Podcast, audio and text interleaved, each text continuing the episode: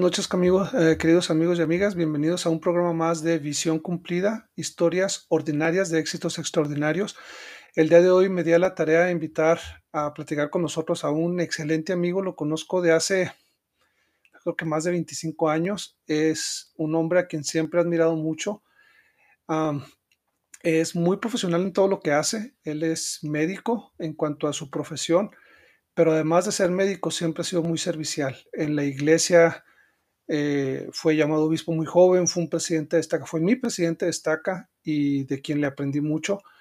Y además es un excelente, excelente amigo. Este, él también ha, participado en teatro por muchos años y no solo él, sino que él se ha dado la tarea de enseñar a muchos jóvenes a actuar y tiene años en su ciudad donde radica eh, presentando obras y pastorelas con los jóvenes de la iglesia a fin de que ellos se mantengan activos y, ha sido un gran ejemplo y un líder para ellos. Entonces, demos una cordial bienvenida a mi buen amigo Jorge Franco. Listo, Franquito, ya estamos dentro.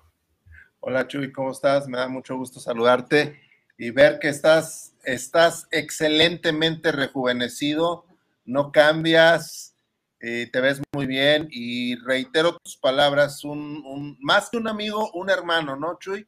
Hemos pasado muchas cosas muy padres y este y me da gusto verte y, muchas gracias, gracias por la oportunidad que me das de poder platicar contigo. Y me gustaría empezar un poco, ¿quién es Jorge Franco? Este, ¿De dónde viene? Que me hablaras un poco de, bueno, yo conozco muy bien, muy, bien a, a, tu mami, pero que me hablaras un poco de tu niñez, ¿Cómo fue? ¿Cómo es que decidiste ser lo que eres ahorita? Tienes el micrófono abierto. Ok, bueno, pues ahora sí empiezo con como Nefi es, eh, empezó, este, yo, Jorge Franco, nací de buenos padres. Eh, te comento, mi mamá Celia Valderas Monroy, muchos la conocen como la maestra Valderas. Así rapidísimo, mi mamá sale una misión y en la misión bautiza a mi papá es su converso, ¿sí?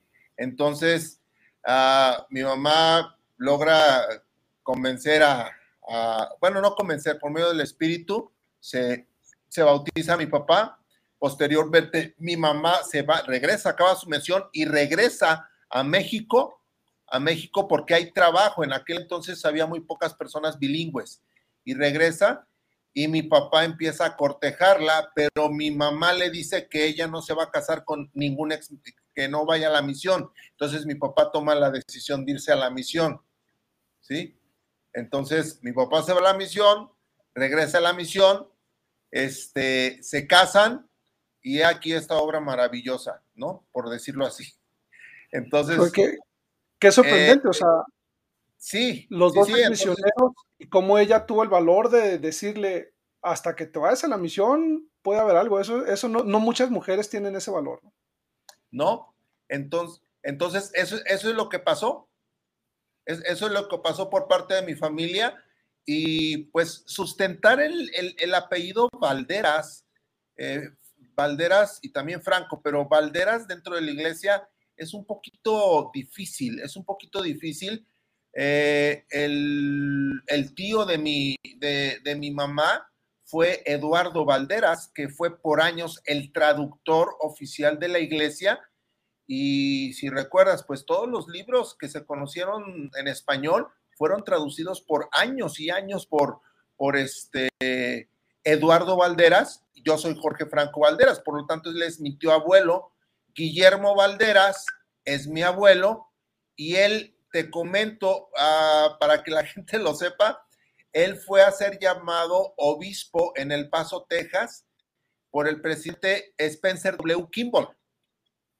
Y le dijo cuando lo apartó, hermano Valderas, usted es el primer obispo latino aquí. El primer obispo, la manita de esta dispensación. Así se lo dijo el presidente Kimball a mi abuelo.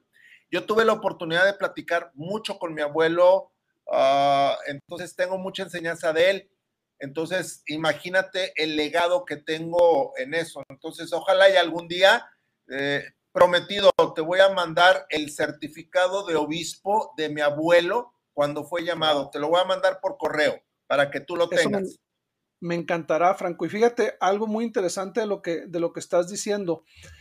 Parte de la idea por la que quise empezar con este programa es para transmitirles a los jóvenes principalmente de cómo se ha estado cumpliendo la visión de los lamanitas, porque hace años no había médicos entre los lamanitas y hablando entre los miembros de la iglesia, no había abogados, no había maestros, no había quien hiciera música y, y, cómo, ha, cómo hemos crecido como pueblo y al grado de estar cumpliendo esa profecía. A mí lo que me llama la atención es cómo tu abuelo fue un pilar en, El Paso, Texas, en cuanto al establecimiento de la iglesia, al ser obispo, y tú tuviste la oportunidad de ser llamado un obispo muy joven. Más adelante podemos platicar un poco sobre eso, pero pero a mí me tocó verte como obispo y ver las maravillas que hacías con los, con los jóvenes en aquellos años y que sigues haciendo.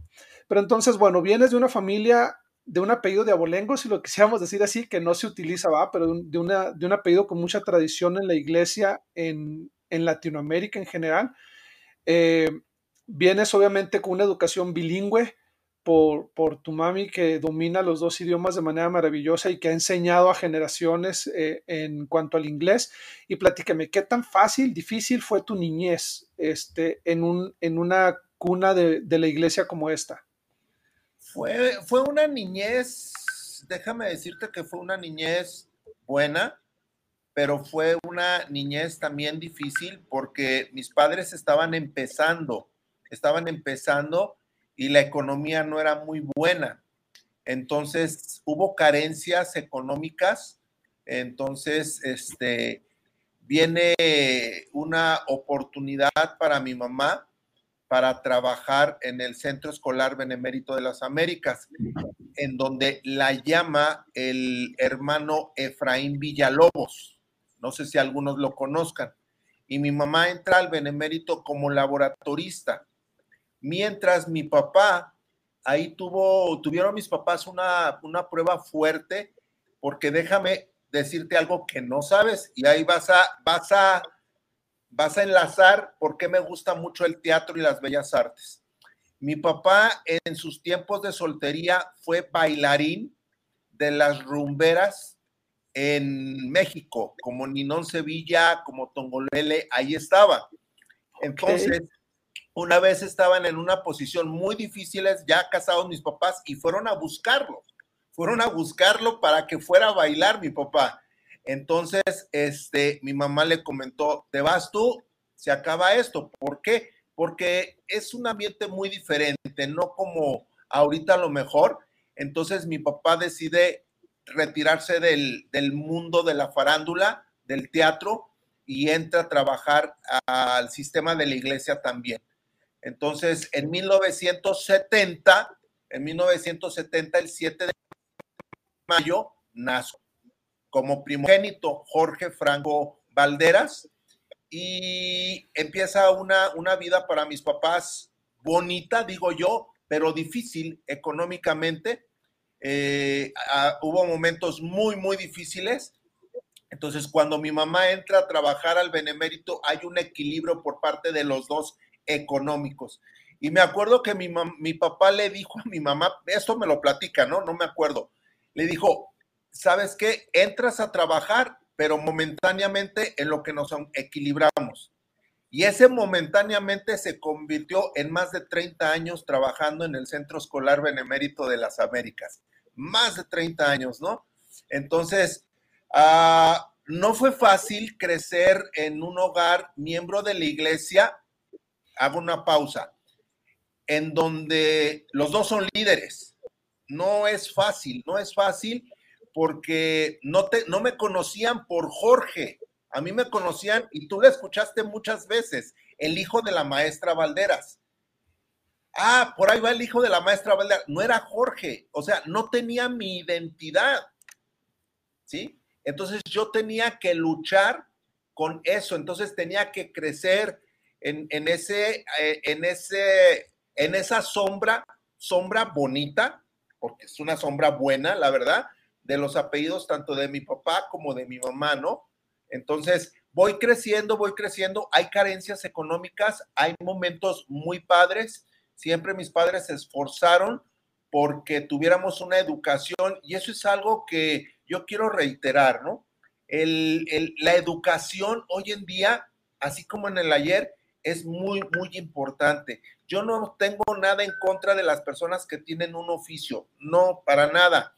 Qué bueno que lo tienen y si les va mejor, qué bueno. Pero es tan importante una educación que, que si no tienes una educación o si no le echas o, o si no aprendes bien un oficio, pero que te vayas perfeccionando, ¿cómo vas a poder cumplir la profecía que dijo hace años Spencer W. Kimball, que los lamanitas van a florecer como una rosa. Entonces, era muy, muy difícil. Desde los nueve años de edad, a mí me encantaba lo que es este, la medicina y siempre andaba por ahí viendo algunas cosas. Teníamos la oportunidad de estar en el Benemérito, en el Centro Escolar Benemérito, y pues a veces iba a los estánteres donde tenían animales disecados, todo eso, y me llamaba la atención. Entonces fue a la edad de 12 años, aproximadamente 13. Te voy a mandar una copia también. Ya son dos, dos cosas que te debo, ¿eh? El certificado de mi abuelo, el certificado de mi abuelo como obispo La Manita, el primer obispo, y una carta donde mi mamá me, me, me impulsó a escribirle a, Russell M. Nelson.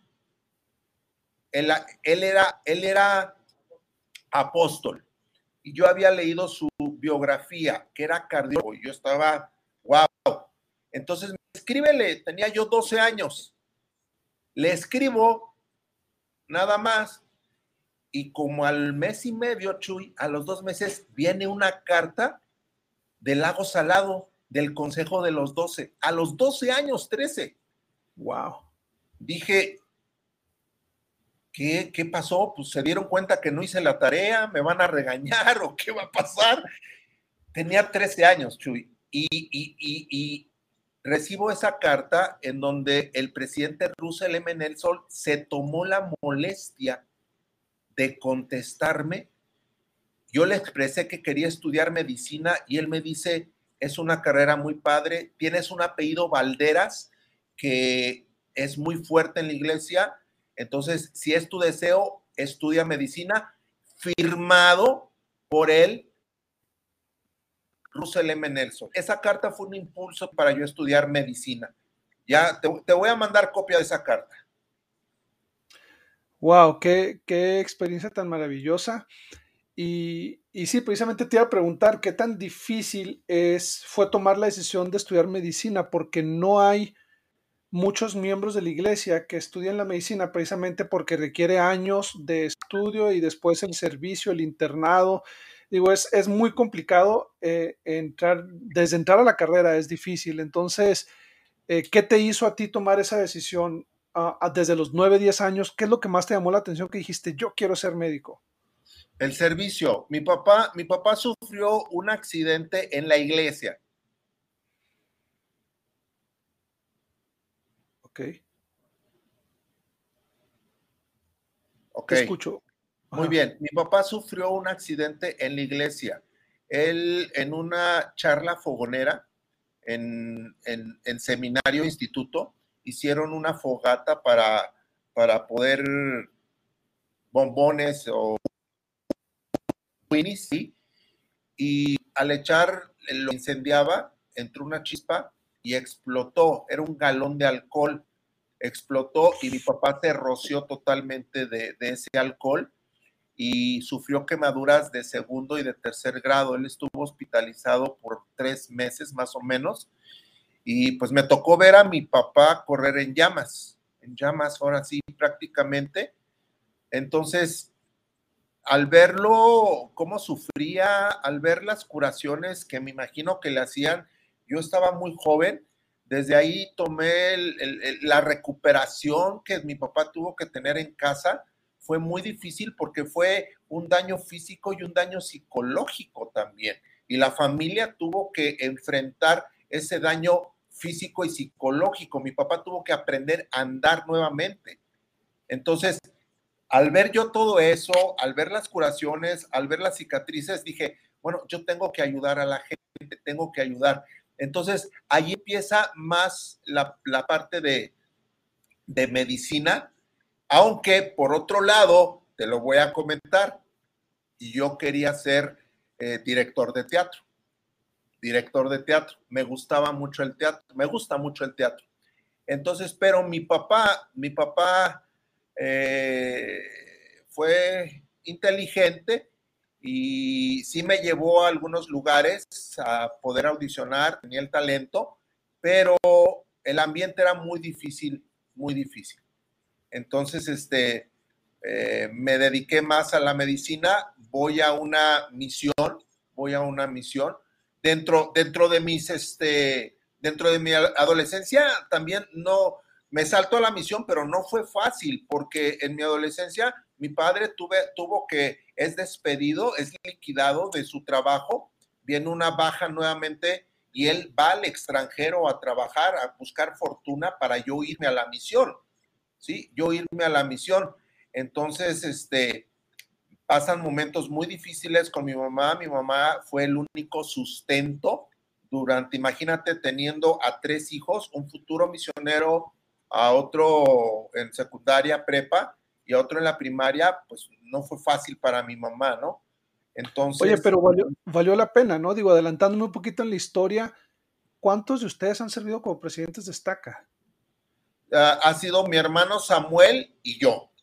Qué barbaridad. Digo, pocas familias, no solo en México, en el mundo, pueden, hablando de tu mamá, decir eh, literalmente que han educado a sus hijos a tal grado que pueden dar un servicio de esa magnitud. Pero perdón por el paréntesis. Este, no, está bien. De hecho, déjame decirte, si no me equivoco, y aquí tengo a mi mamá que me puede, me está diciendo fechas, eh, aquí tengo a mi mamá que me está, creo que de los nietos, de la generación de mi, de mi abuelo, de los nietos, creo que yo fui el primer obispo de los nietos, mamá. El primer obispo de los nietos de la línea generación La Manita que le dijo a, Spencer W. Kimball, yo fui el primer obispo de los nietos y esa línea de generación. De cuando dio, la, dio ese comentario el presidente Kimball, pasaron años y yo fui el primer obispo y el, y el primer presidente de STAC. Wow, wow, impresionante. Este, ¿qué tan inquieto eras de joven, Franco? ¿Eras travieso o no? No, no, no, sí, sí, sí. Eh, era, era, era un joven inquieto, era un joven que le gustaba eh, mucho las muchachas, definitivamente no voy a negar algo. Tenía una amiga aquí, tenía una amiga acá, tenía, o sea, era, e, e, es el, el hecho de que uno, siempre les he dicho yo a los jóvenes, el hecho de que uno ya esté en una cierta posición, o sea obispo, o sea presidente está acá, o sea el mismo profeta, o sea, fueron inquietos, hicieron travesuras, o sea, eh, yo fui muy travieso. Mi mamá varias eh, se enteró de que me andaba peleando. Este, voy a comentar una experiencia de honestidad de mi mamá, dos experiencias. Eh, en aquel entonces a mí se me dificultaba mucho el inglés, pero mucho. Y me acuerdo que este, hicimos un examen final de inglés. Y pues el hijo de la maestra Valderas, dije yo, tengo que pasarlo, ¿sí? Pues déjame decirte que deshonestamente empecé a ver el examen de mi compañero. Empecé a verlo y empecé a copiar, pa, pa, pa, pa, pa, Pero eran unas ventanas, si recuerdan, eran unas ventanas grandísimas. ¿Te acuerdas de los edificios, no? Sí, claro, claro. Bueno, del otro lado, del otro edificio, estaba mi mamá viéndome. Estaba mi mamá viéndome. Ay, no. Yo nunca me di cuenta. Entonces, cuando llego yo a casa, mi mamá me dice, ¿cómo te fue en el examen? Bien, muy bien, muy bien me fue. Y me dijo, ¿eres honesto? Y yo, sí, ¿cómo no? y al final de cuentas, pues la, la, lección de mi mamá, ¿no? De la honestidad, de que me vio, pero la lección no acabó ahí, Chuy. Me llevó con el maestro para decirle que había sido yo deshonesto.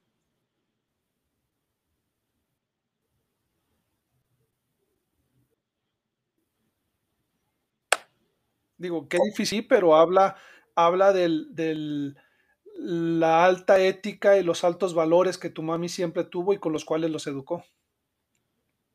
Bueno, yo creo que mi mamá no se olvida y todavía le reclamo en área, en tercero de prepa, del, del, grupo, yo fui el único que presentó examen final porque mi mamá no me pasó. Fui el único, mi papá, mi mamá no me pasó, era mi maestra no me pasó, Chuy. No lo hizo. Y fue el único que presentó ese examen final. Oye, ¿y valió la pena? Por lo menos ya hablas inglés. A little bit.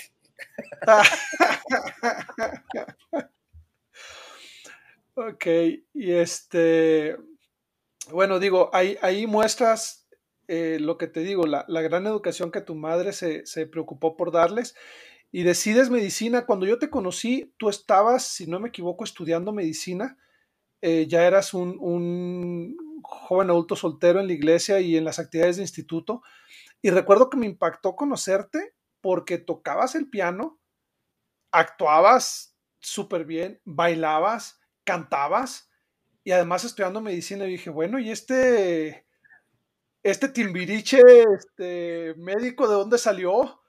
Este, y bueno, después ya nos estuvimos en la misma rama, nos hicimos muy amigos, pero a mí me impactó siempre la cantidad de talentos que tuviste y que siempre estuviste dispuesto a servir. O sea, estabas en el coro, cantabas cuando había necesario números especiales, tocabas el piano y, y después vinieron, me tocó verte con la famosa pastorela y con Onda Vaselina y los...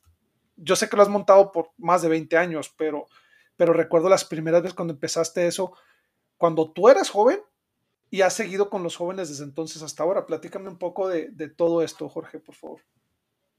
No, el, hubo una experiencia un poquito dolorosa. Yo regreso de la misión y yo al regresar de la misión México-Mérida, pues yo quería entrar en la máxima casa de estudios de la Ciudad de México, que es la Universidad Nacional Autónoma de México. Hago el examen, tengo toda la fe del mundo y soy rechazado, Chuy. Soy rechazado. Esto casi nadie lo conoce, pero tú eres mi amigo y sé que necesitas experiencias de que también hay tropiezos. Soy rechazado. Me acuerdo que yo llegué y yo creo que todavía mi mamá recuerda que lloré amargamente y sí le dije adiós. Te serví dos años. ¿Qué pasó? Estudié, claro que estudié. Sí, sí estudié. Y sí hubo un lloro, ahora sí, como dicen las escrituras, un crujir de dientes, sí lo hubo. Lloré mucho. Yo creo que a mamá no se le olvida cómo lloré y le, y le llegué a reclamar a mamá de qué sirvió haber ido a la misión. Era, mucha mi frustración y mi coraje, Chuy. Pasan dos días, tres, mi mamá se comunica con una tía en Ciudad Juárez, están abiertas las fichas para medicina en Ciudad Juárez y yo me vengo para acá, Ciudad Juárez. Pero para esto, a los seis meses que yo llego de la misión, muere mi papá. Entonces también hay una situación muy difícil yo llego de la misión y a los 20 años me quedo sin padre. A los seis meses y, y posteriormente fallece mi abuelo, esa persona a quien yo amo mucho y admiro. Entonces fue un golpe muy fuerte en, un año, muy fuerte en un año. Llego aquí a Juárez y empiezo a, trabajar. Eh, soy admisionado en la escuela de medicina y yo vivía en una casa y posteriormente esa casa me dijo que ya tenía que desocupar.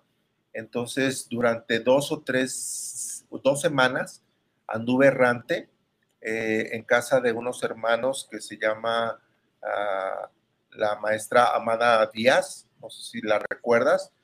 Estuve un día, creo, ahí y posteriormente con el hermano Gustavo Romero, Ibero Romero, que falleció ya el hermano Gustavo Romero tristemente por la pandemia. Y ellos me ayudaron mucho y encontraron unos viejitos. Y ahí estuve en una casa acabando mi carrera de lámina de chiquita.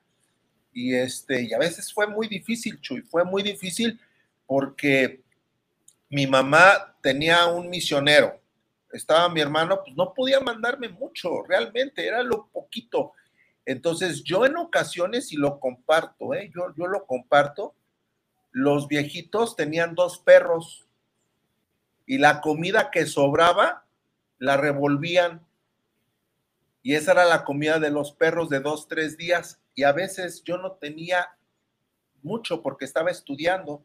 Llegaba a las 10, 11 de la noche, calentaba dos, tres cuatro tortillas ahí que veía. Y comía la comida de los perritos. Comía esa comida que mi mamá nunca supo, apenas ahorita que me está escuchando, ya lo sabía, pero no porque ella no pudiera mandarme, sino yo también, yo, yo decía, tengo que salir yo, yo tengo que salir, mi mamá no va a estar siempre, mis papás no van a estar siempre. Y empiezo a trabajar de bolero, chaineando zapatos, empiezo a trabajar grabando bodas, empiezo a trabajar de cadenero en lugares de antros, empiezo a trabajar este, de guardaespalda en algunos eventos y así, así, poco a poco fui sacando la carrera, Chus. Wow, y digo, son no, no es una carrera fácil y no es una carrera eh, que se pueda sacar en poco tiempo. O sea, estás hablando de años de estudio y luego el servicio, el internado. Y, entrando un poco en tu vida profesional, Franco, después de estos difíciles años como estudiante, digo, después de la misión, pierdes a tu papá, está tu mamá lejos, estás en... Eh, entrar a la UACJ no era tan, digo, no era la UNAM, pero no era tampoco tan fácil. Es una universidad que tiene lo suyo. Y sales y profesionalmente te acomodas muy bien y, déjame comento al, auditorio por, qué admiro tanto tu, ah, tu trabajo en lo profesional. No solo entraste al sistema de salud del Estado, sino que te has sabido mantener ahí a pesar de los cambios de gobierno. Y, y esos brincos de partido, ya cuando tienes una posición directiva, es muy común que, bueno, con permiso, voy a meter a mi amigo, voy a meter a este otro por acá, y el poder mantenerte ahí por tantos sexenios o por todo este tiempo y, con diferentes gobernadores y con diferentes partidos al poder, la verdad es que me hace admirarlo porque habla del trabajo que tienes. Y, no, es un, no es un hospital fácil, es un hospital complicado, uno de los, de los que tienen mayor cantidad de problemas y tú has estado ahí al pie del cañón. Entonces, platícame un poco de eso, Franco. ¿Cómo llegas ahí? ¿Cómo te has mantenido todo este tiempo? 14 años como subdirector. 14 años. Bueno, yo llego ahí. Una de las cosas que yo quisiera que escuchara la gente, siempre debe uno de estar dispuesto a dar más de lo que le piden.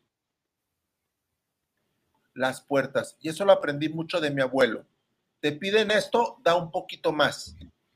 Entonces, yo me acuerdo cuando estaba en el internado, o sea, yo no dormía, eh, me pedían, hay que hacer esto, y hacía dos, tres pacientes más. Entonces, siempre vieron esa disposición, esa disposición vieron. Cuando yo regreso, inmediatamente me jala una doctora que me conoció, dijo, ven, vamos a, a, que entre. Y yo empiezo a hacer guardias, empiezo a trabajar, eh, mi primer sueldo creo que fue de 8 mil pesos, Chuy, mi primer sueldo, que no es un sueldazo, pero, pero ya, ya. En el internado ganaba 350 pesos, entonces ya 8 mil pesos, pues ya, ya, ya, ya podía comprarme algunas ya podías, Ya, ya podías comer bien, Franco. Digo, ya no tenías que estarle pellizcando a la comida de los perros. Que esos perros nunca me quisieron, ¿eh? Porque les robaba su comida. Estoy seguro. Bueno, si te sirve de este consuelo, a la perrita de mi hermana, eh, mi cuñado le preparaba hígados de pollo. Y los cosía para dárselos a, a, Demi, que era la perrita de, de, mi cuñado de mi hermana, y yo se los robaba, pero es que el hígado de pollo, pues era una delicia. Yo te iba y le pellizcaba los higaditos de pollo y decía, no, pues la perrita come mejor que yo. Sí. Entonces, a mí me llaman como jefe de la consulta externa y fue bien difícil. ¿Por qué? Porque ahora yo era el jefe de los que fueron mis maestros. Wow. Entonces, de los hombres con experiencia, de los que tenían ya 20 años en la medicina, 25, 30 años en la medicina, ahora yo era su jefe, le decía, oiga doctor, pues no llegue tarde, oiga, vea a este paciente, pero algo que siempre me ha, me ha ayudado, Chuy, y creo que, creo que tú has sido testigo.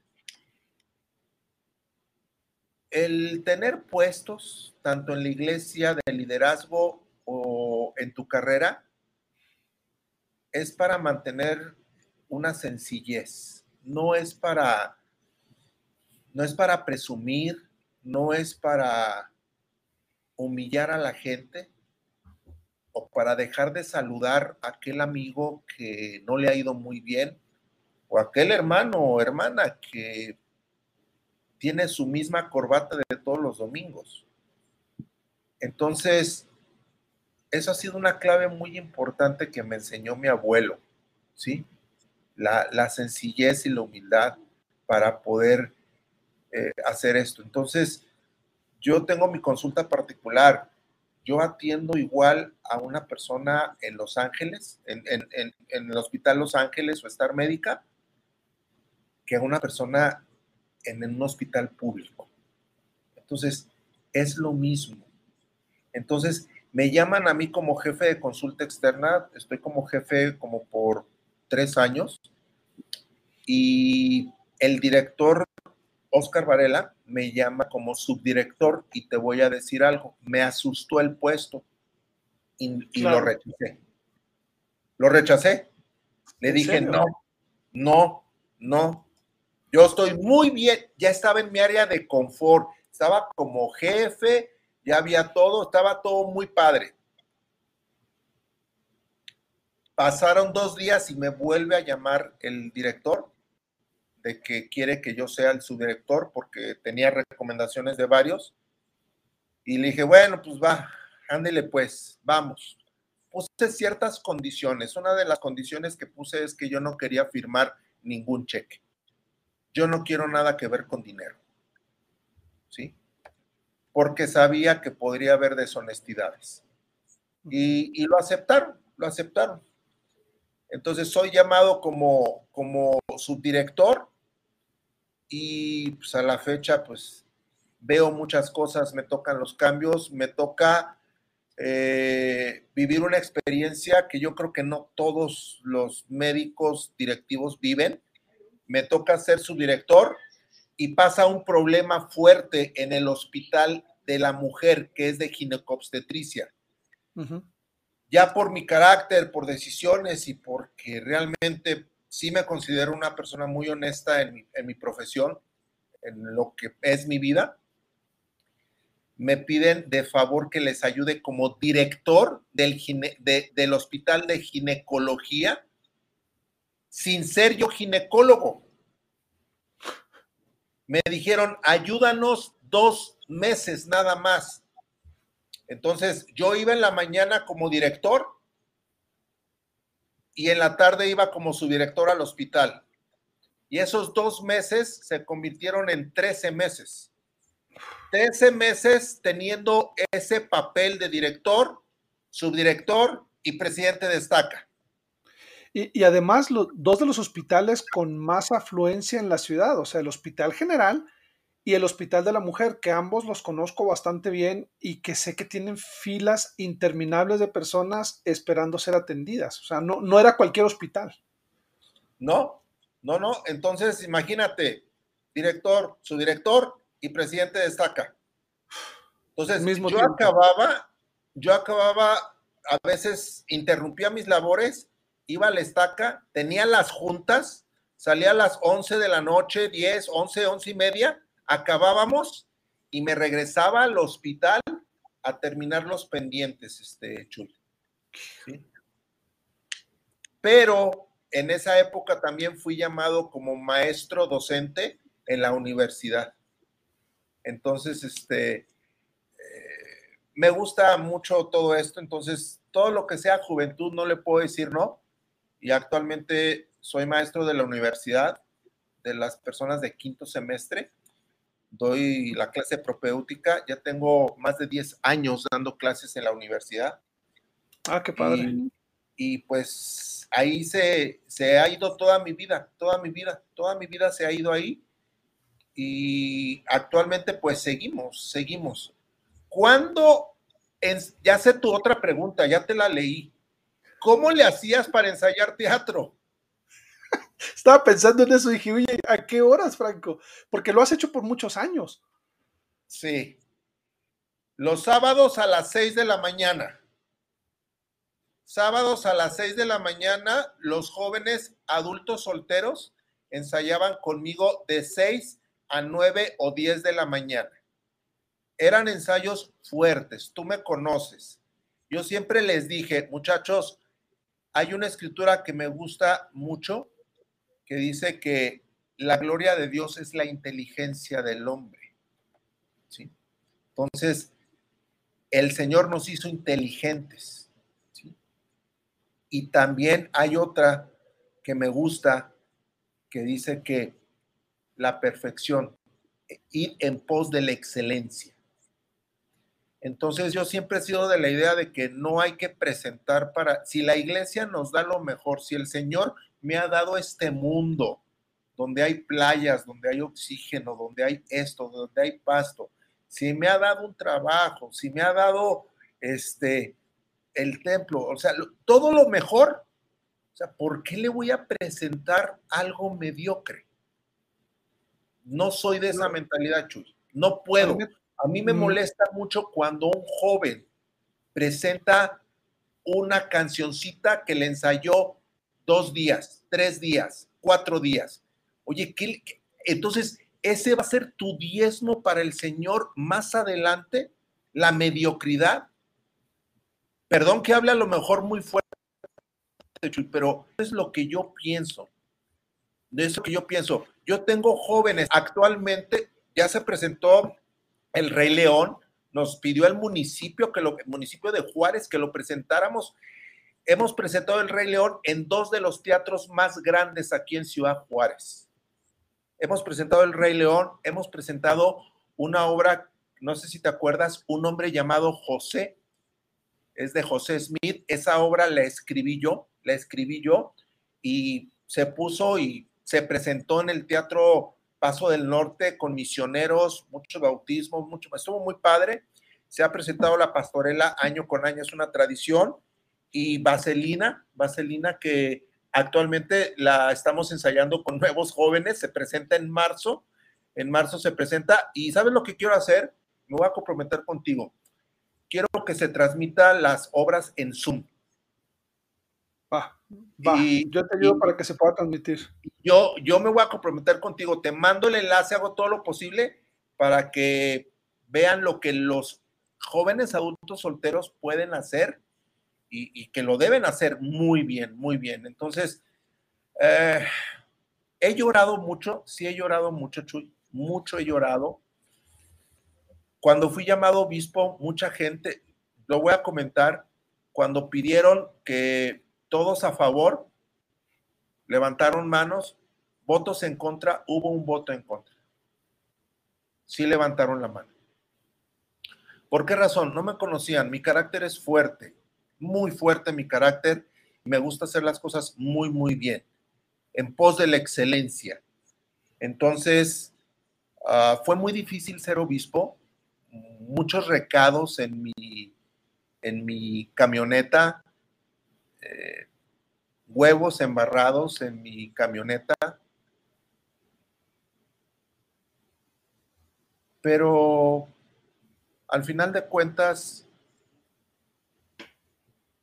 pues son sentimientos y hay que saber llevarlos, ¿no? Fíjate, Franco, que yo tengo algunos recuerdos contigo que quiero, a ver si todavía te acuerdas. Ah, para que puedas influir en la vida de las personas y en ocasiones ya ni siquiera recuerdas lo que dijiste o lo que hiciste.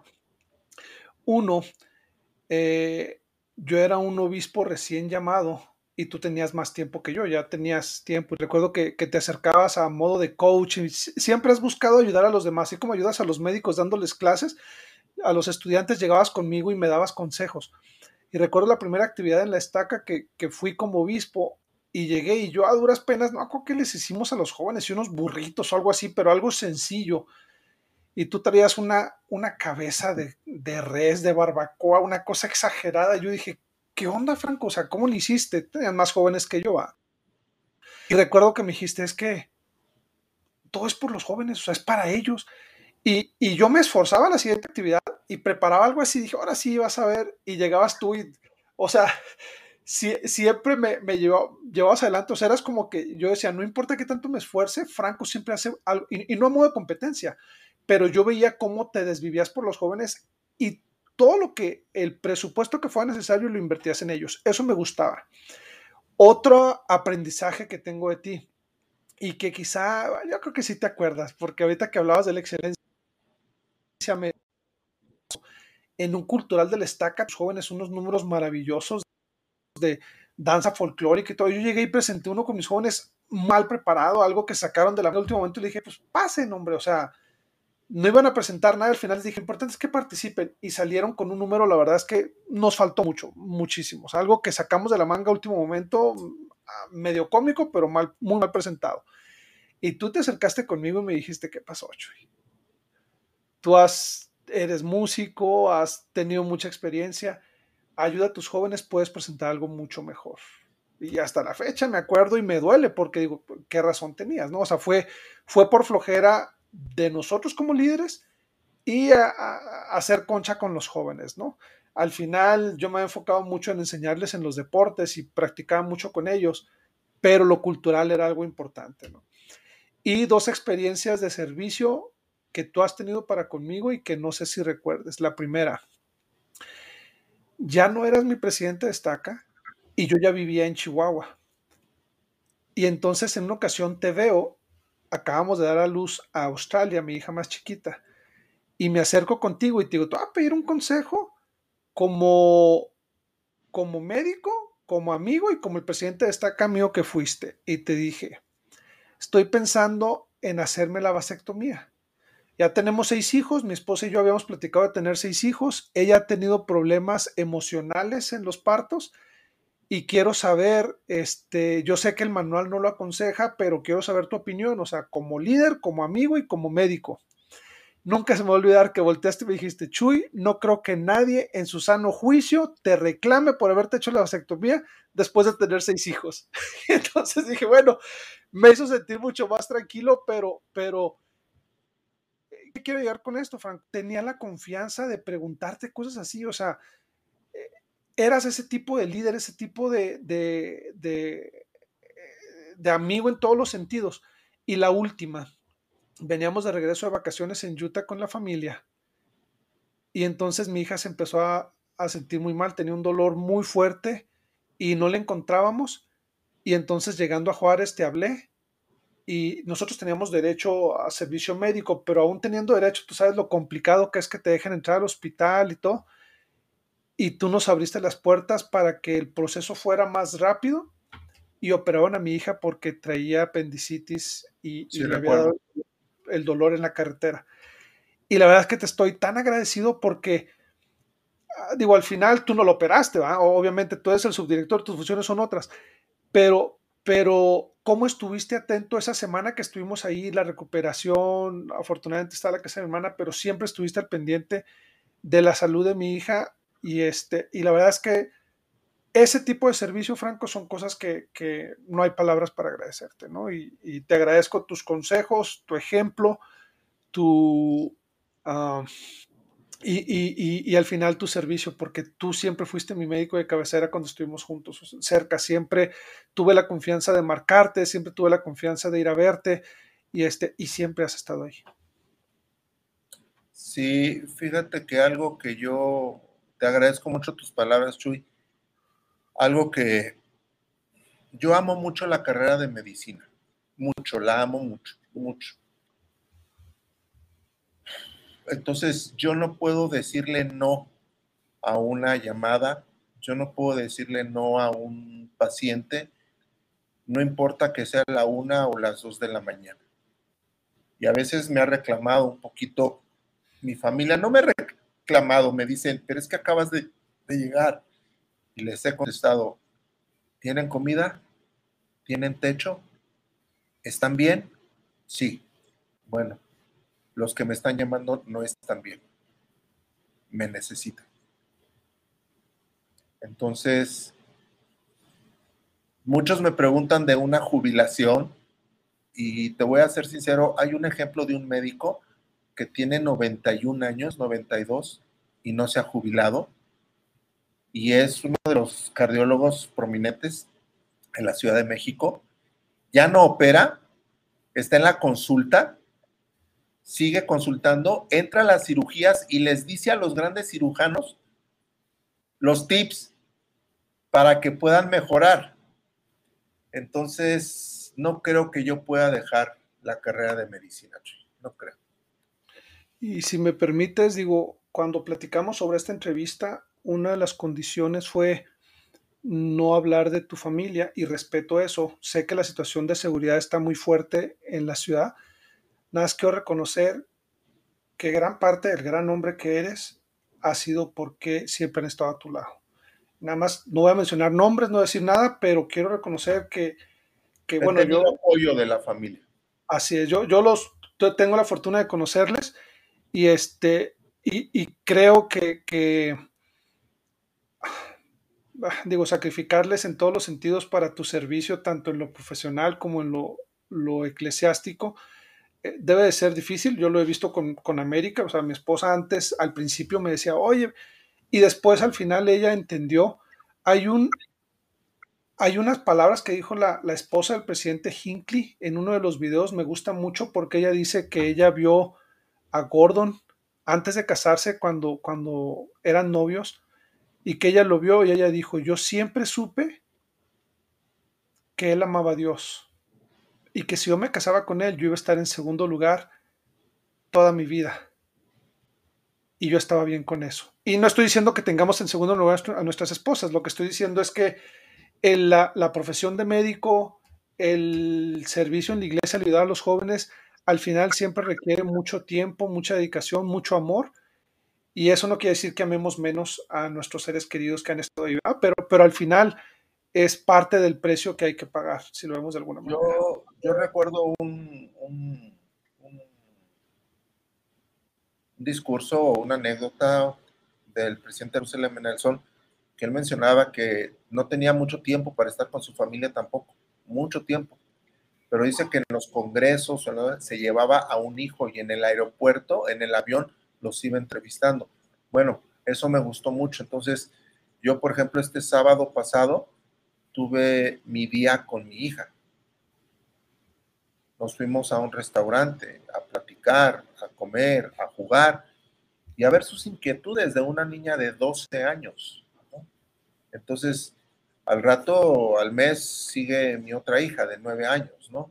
Entonces, trato de tener esos momentos de que ahí está su padre, ¿no? Trato de tenerlos. Este, ellas lo comprenden, ellas lo, me asombró mucho que mi hija, la menor, pidió de cumpleaños un microscopio y un juego de química. ahí, va, ahí va siguiendo. no sabes a lo que vas a ir, le digo. Entonces, son muchas cosas. ¿Qué, ¿Qué es lo que yo quisiera decir? La perseverancia, la constancia. Y si realmente quieres algo, o sea, tienes que pagar el precio. Si el precio es no dormir 72 horas, págalo. Si el precio es estar en ayunas un rato, págalo. Si el precio es pagar, pasar frío, págalo. Entonces, yo pienso que actualmente mucho joven no está dispuesto a pagar el precio, el precio de las cosas. Actualmente hay muchos youtubers no los critico, no los critico. Como dice la iglesia, La tecnología es buena, hay que saber usarla, pero también he visto mucha joven que no quiere el más mínimo esfuerzo, ¿no? El más mínimo esfuerzo. Entonces, no creo que realmente la iglesia fomente el mínimo esfuerzo. No creo eso. No, no, no, no, definitivamente no lo creo. Entonces, este, es la perseverancia, la constancia y el, ahora sí, como dice el presidente Nelson, ¿no? Que le dijo a su esposa, ¿ya lloraste? ¿Ya? Bueno, límpiate las lágrimas, que tienes mucho que aprender. ¿Sí? Así es. Entonces, he llorado, sí, sí he llorado. Sigo llorando, sigo llorando. Voy a seguir llorando, voy a seguir llorando. Mi cuerpo está muy lastimado tiene cicatrices espirituales que nadie ve, solamente yo las veo. Pero esas cicatrices te ayudan a crecer, te ayudan a crecer. Así de sencillo. Aquellos que quieran estudiar medicina, pues háganlo. Si lo quieren, van a estar trabajando con la máxima creación de Dios que es el hombre y la mujer. ¿Sí? El hombre y la mujer. Yo he tenido experiencias, o sea, tenido la oportunidad de abrir el cuerpo, de tocar, de ver intestino, de ver aquí, de ver, cómo se acomoda todo. Y wow, o sea, de la nada no se pudo haber creado esto. o sea, de la nada, escuchar un corazón latir, ver esto, ver lo otro, o sea, o sea, el, el, que estudia, todas las carreras son muy importantes y todas las carreras cuestan mucho trabajo y tengo un respeto por todas las carreras. Pero yo pienso que medicina, pues estás trabajando con, lo que Dios creó, ¿no? Prácticamente Adán y Eva, ¿sí? Así de sencillo. Si yo me equivoco, pues va a haber una complicación, va a haber una muerte a lo mejor. Entonces, no, no, no, no me puedo equivocar, ¿sí? Ahorita, ahora que fue lo de la pandemia, fue una experiencia demasiado difícil, muy difícil, porque imagínate dar en un turno 14 malas noticias de que fallecieron. y eso te a ti, ¿verdad? Sí. O sea, eh, ahí no mandabas al médico, ahí ibas tú directamente. Yo iba, yo iba y les decía, y, y a veces iba a mi, a mi oficina a llorar porque era una negatividad tan pesada, muerte tras muerte tras muerte, pero mi equipo de trabajo no me podía ver flaco, no me podía ver desfallecer, porque ellos lloraban, o sea, yo vi a enfermeras llorar, a médicos especialistas llorar, ¿sí? Doctor, ya no me meta al área COVID, se están muriendo todos, pero no por miedo, sino por esa tristeza. Entonces, que acordamos en que las malas noticias las iba a decir yo y llegué a dar hasta 14, 18 malas noticias en 4 o 6 horas. ¿Sí?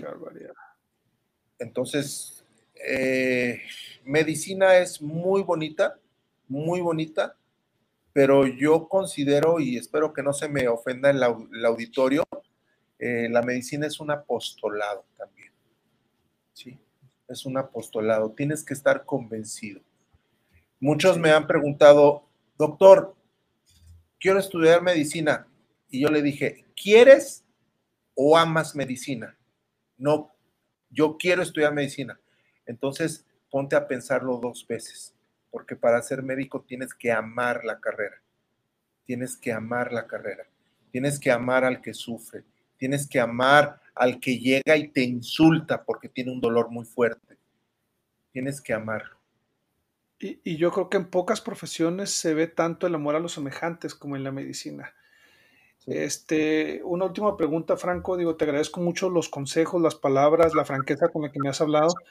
Ah, me gustaría saber cómo un hombre tan ocupado, tan consagrado en todo lo que hace, puede mantenerse cerca del Señor. ¿Qué hace Jorge Franco para, a pesar de pasar momentos difíciles como dar malas noticias a 14 personas o a pesar de tener que trabajar horas y horas sin dormir, cómo le hace para mantener eh, su, espiritualidad a través de tantos años? por la enseñanza de los padres. La oración. La plática constante. A mí mi mamá, así como me ves, ella me llama la atención. Ella me llama la atención. Entonces, vuelvo a lo mismo, Chuy. La oración, constancia y perseverancia. Si no tienes esas cosas, si no pagas un precio, te vas a perder en este mundo. Te vas a perder en este mundo. ¿Tú crees que es muy fácil para el Elder Holland levantarse temprano? ¿Tú crees que es muy fácil para una persona de 90 y... ¿Cuántos años tiene el profeta? 94, 93, 94 años, levantarse todos los días y absorber todo el problema del mundo eclesiásticamente. Pero son constantes, son perseverantes, pagan un precio. Entonces, si ellos pagan un precio, ¿por qué yo no? Y no quiero que se escuche a orgullo, o sea, ¿qué tienen ellos que no tenga yo? Tienen un cuerpo, tienen mente. Entonces, es la perseverancia y la constancia. Yo siempre soy, soy muy, muy acedo a eso, ¿no? Acedo a eso. Y una de las cosas es la puntualidad. Esa es una regla de oro. Muy importante la puntualidad y yo creo que te acuerdas mucho de las cosas que vivíamos cuando eran las conferencias de barrio. O sea, eran puntuales, nada de andar esperando 10 minutos o 5 minutos a ver si se llena más. No, es ser puntual. ¿Sí? Así es. Entonces, uh, yo no me imagino que en la venida de Jesucristo que digan, pues vamos a esperar 10 minutos a ver quién llega más. no me imagino eso, ¿no? Definitivamente. Cierto, y, y, creo que, bueno, yo ahora que vivo en Utah he aprendido mucho, yo siempre fui muy puntual, pero veo que es parte de la cultura y es algo que tenemos que ir transmitiendo a nuestro pueblo en, en México, ¿no? Es algo que tenemos que adoptar como parte de nuestra forma de ser. Así es. Y me gustaría comentar algo, Chuy, si se puede. Favor. Déjenme decirles a la audiencia que tienen la bella oportunidad de poder escuchar a un hombre al cual yo amo mucho, que se llama Jesús Valdemar. Déjenme decirles que es un hombre que ama mucho a la juventud. Déjenme decirles que es un hombre que ama mucho el deporte, pero mucho lo ama el deporte. Déjenme decirles que es un hombre que es visionario, que busca siempre el bien de los demás, lo conozco, lo conozco muy bien, demasiado bien. Hemos reído, les digo a la audiencia, nos hemos enojado, sí, sí nos hemos enojado, claro que nos hemos enojado. Jesús Valdemar tiene un carácter muy fuerte, yo tengo un carácter muy fuerte. Y hagan de cuenta que en ocasiones son dos cimarrones en ocasiones queriendo imponer sus ideas, pero ha podido más la amistad y la hermandad. Jesús Valdemar es un hombre el cual ha ayudado a mucha gente, a mucha gente, ¿sí? Todavía aquí se le recuerda al obispo Valdemar, se le recuerda todavía al obispo Valdemar, y le conocían como el obispo Chuy. Así se le conocía. Entonces, los que tengan oportunidad de convivir con él, pregúntenle, exprímanlo, tiene mucha experiencia. Rétenlo a jugar básquetbol. Esa es su mayor debilidad. Esa es su mayor debilidad. Rétenlo. Pero al final de cuentas, créanlo que se van a llevar un abrazo. Conozco a Jesús Valdemar. Conózcanlo. Conózcanlo. Es un buen hombre. Y aquellos que tengan la oportunidad de ser entrevistados, acéptenlo, acéptenlo porque está buscando las cosas positivas. Gracias, Franco. Te, agradezco muchísimo, sabes que te quiero mucho, eres un gran amigo. Eh, este, solamente les recuerdo a la audiencia, si les gusta esto, denle like, compártanlo, ayúdenos a llegar a más personas que se puedan beneficiar con este tipo de entrevistas en las que sin maquillajes y sin, y sin pretensiones buscamos entrevistar a aquellas personas que han logrado trascender en la vida de los demás a través de su profesionalismo y a través de su, uh, de su servicio. Igual voy a leer, estar leyendo todos los comentarios. Si tienen a alguien a quien consideren que debería ser entrevistado por, por su trayectoria profesional y por su servicio en la iglesia, mándenme nombres y por mí será un honor, un honor estarlos invitando. Franco, saludos a tu mami, saludos a todos, sabes que te quiero mucho, gracias por tu amistad y gracias por regalarme este valioso tiempo.